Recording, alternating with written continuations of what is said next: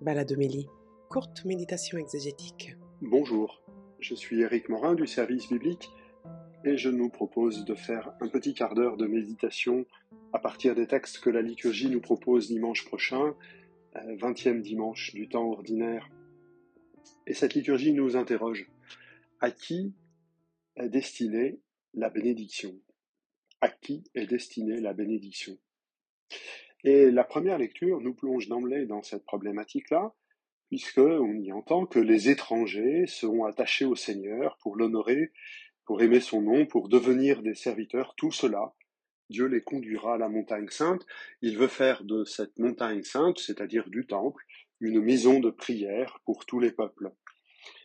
Quelle est la force de cette affirmation? Ben, C'est peut-être le contexte du livre d'Isaïe qui nous permet de le prendre en compte. Euh, on est dans une partie du livre, d'Isaïe qui a été composée alors que on trouve que les espérances nées de l'expérience du retour ne se réalisent pas nécessairement tellement tant que ça. Alors, euh, le prophète essaye de, réveiller le peuple et de dire que l'œuvre de Dieu est à portée de main. Et la première condition, c'est la justice. Euh, le prophète est de nouveau en bon disciple du lointain prophète Isaïe du 8e siècle. Euh, ces textes-là sont euh, vraiment attelés à, dénoncer l'injustice. Alors, si la bénédiction ne se produit pas, c'est parce qu'il y a de l'injustice.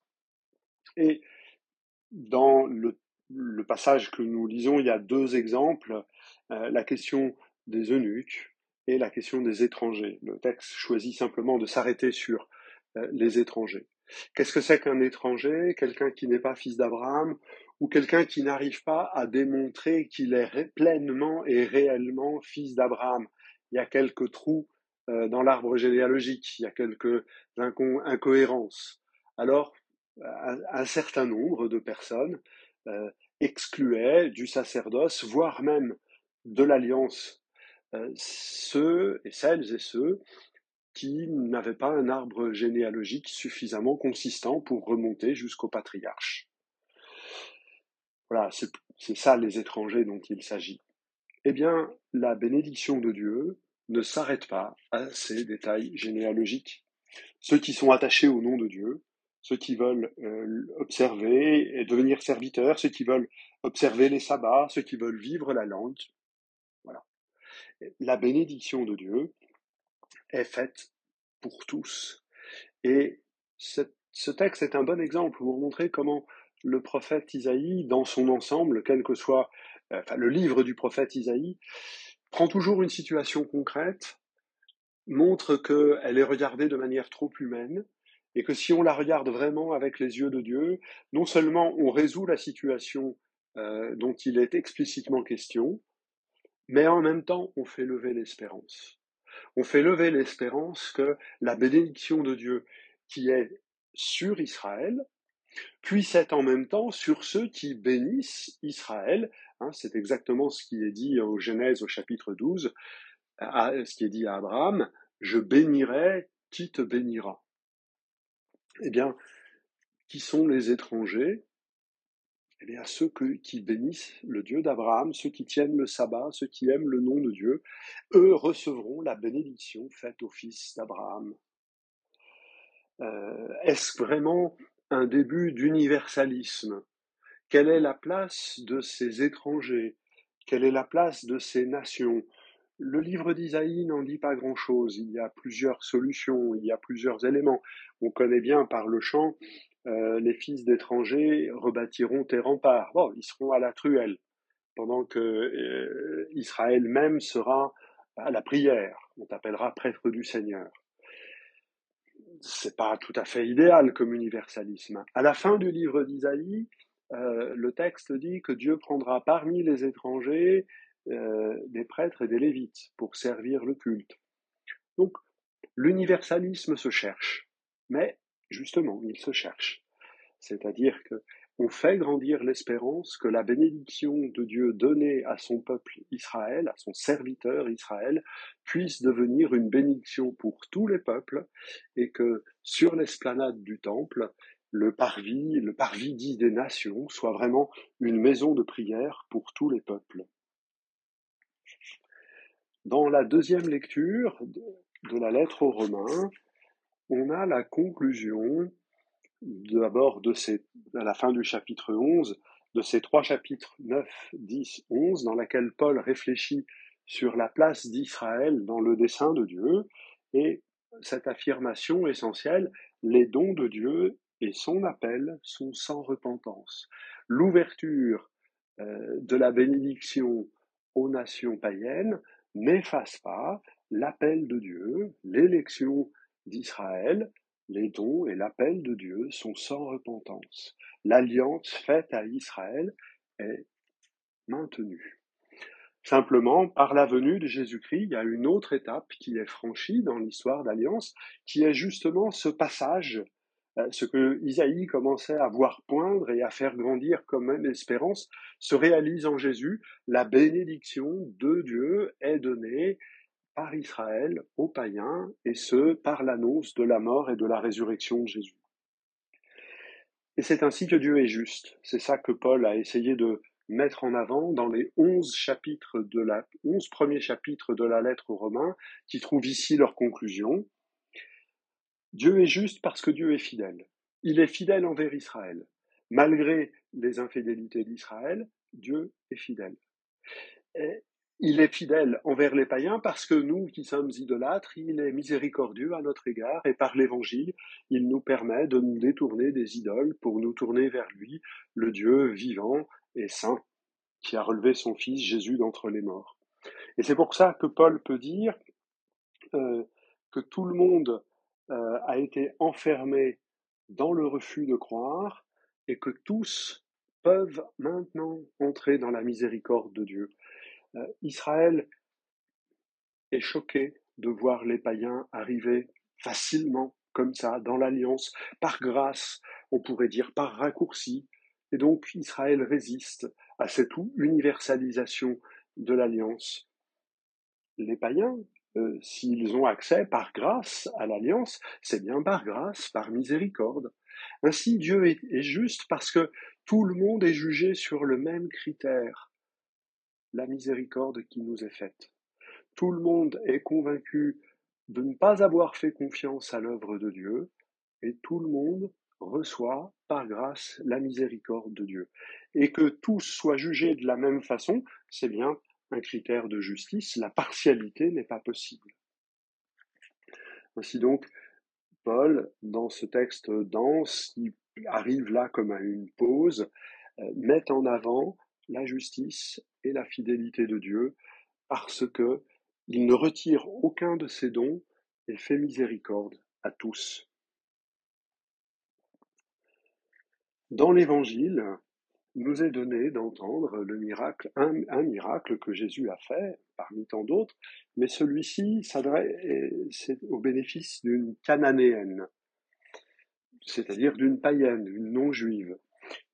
Canaan, c'est le nom de la terre d'Israël avant que le peuple d'Israël ne s'y installe, avec Josué. C'est exactement comme si on disait que la France, c'est le pays des Gaulois. Euh, Matthieu, délibérément, utilise d'un anachronisme pour exprimer que cette femme, c'est vraiment une païenne avant l'arrivée d'Israël. Et Jésus va faire un miracle. Mais d'abord, il ne veut pas le faire, ce miracle. C'est intéressant de noter cela. Pour quelle raison? On est euh, après la mort de Jean-Baptiste, on est après la multiplication des pains, euh, la tête de Jésus est peut-être bien mise à prix par Hérode, lui qui a assassiné Jean-Baptiste et qui voit dans la multiplication des pains l'affirmation d'un succès, qui voit dans la multiplication des pains l'affirmation d'un succès bien trop grand et cet homme pourrait lui faire de l'ombre tout simplement. Aussi Jésus est-il euh, euh, contraint de se retirer, de ne plus être en Galilée, de ne plus être sur le territoire d'Hérode, d'être en terre étrangère, en terre païenne. Un peu pour se protéger, sûrement pour faire le point, et puis pouvoir entendre ce que son père souhaite. Et on, verra dans les dimanches qui vont suivre que il va prendre la décision de monter à Jérusalem, sachant que le Fils de l'homme va être livré aux mains des hommes et que le Père le relèvera le troisième jour. Mais on n'en est pas encore là. Pour l'instant, Jésus euh, reste distant. Voilà.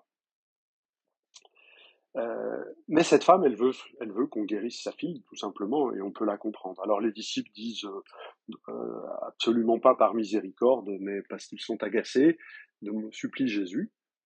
Et puis il y a ce dialogue absolument étonnant où Jésus dit à la femme Il n'est pas bien de prendre le pain des enfants et de le jeter aux petits chiens. Quelle phrase étonnante. Regardons comment réagit la femme qui l'entend. Ah ben justement, les petits chiens mangent les miettes qui tombent de la table de leur maître. Elle a bien compris que elle, qui est une femme d'origine païenne, elle n'a pas le droit, elle n'a pas part au dessein d'Israël. Elle n'a pas le droit, elle n'a pas de part au don et à l'appel d'Israël. Et c'est ce que dit Jésus à travers cette métaphore. Nous connaissons qu'elle est désobligeante, euh, des enfants et des petits chiens.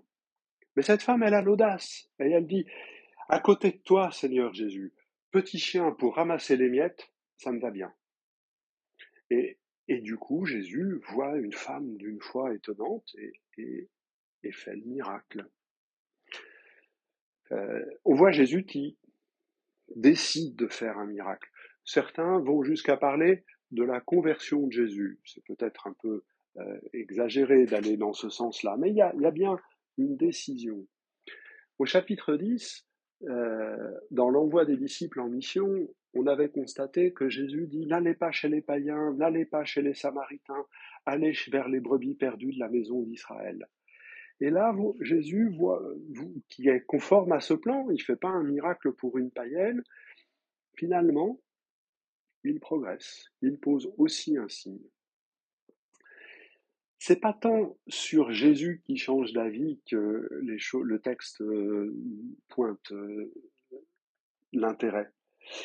C'est davantage sur l'Église. Vraisemblablement, un texte comme celui-ci a pu être composé et arrangé dans cet endroit de l'Évangile dans le contexte du fameux Concile de Jérusalem, la décision prise par les apôtres que pour euh, adhérer à Jésus-Christ, pour faire partie de l'Église, le baptême et la foi sont suffisants et nécessaires. Qu'il n'est pas nécessaire de se faire circoncire, de manger cachère, de respecter le sabbat, il n'est pas nécessaire de respecter la Torah. Et sûrement, entre, entre, autres éléments de réflexion, entre autres arguments, la mémoire de quelques gestes de Jésus en terre païenne a sûrement aidé la communauté à imaginer, à concevoir euh, cet universalisme de l'Église, à concevoir que le don du Christ, c'était justement le don fait à Israël pour permettre à Israël d'ouvrir la bénédiction à toutes les nations. On voit bien comment, d'étape en étape, depuis le prophète Isaïe jusqu'à la mort et la résurrection de Jésus et, la vie de l'Église euh, avec la prédication apostolique, comment euh, tout cela a permis à l'Église de grandir en espérance, au peuple de l'Alliance à élever son espérance jusqu'à espérer que toute l'humanité puisse bénéficier de la bénédiction faite au fils d'Abraham.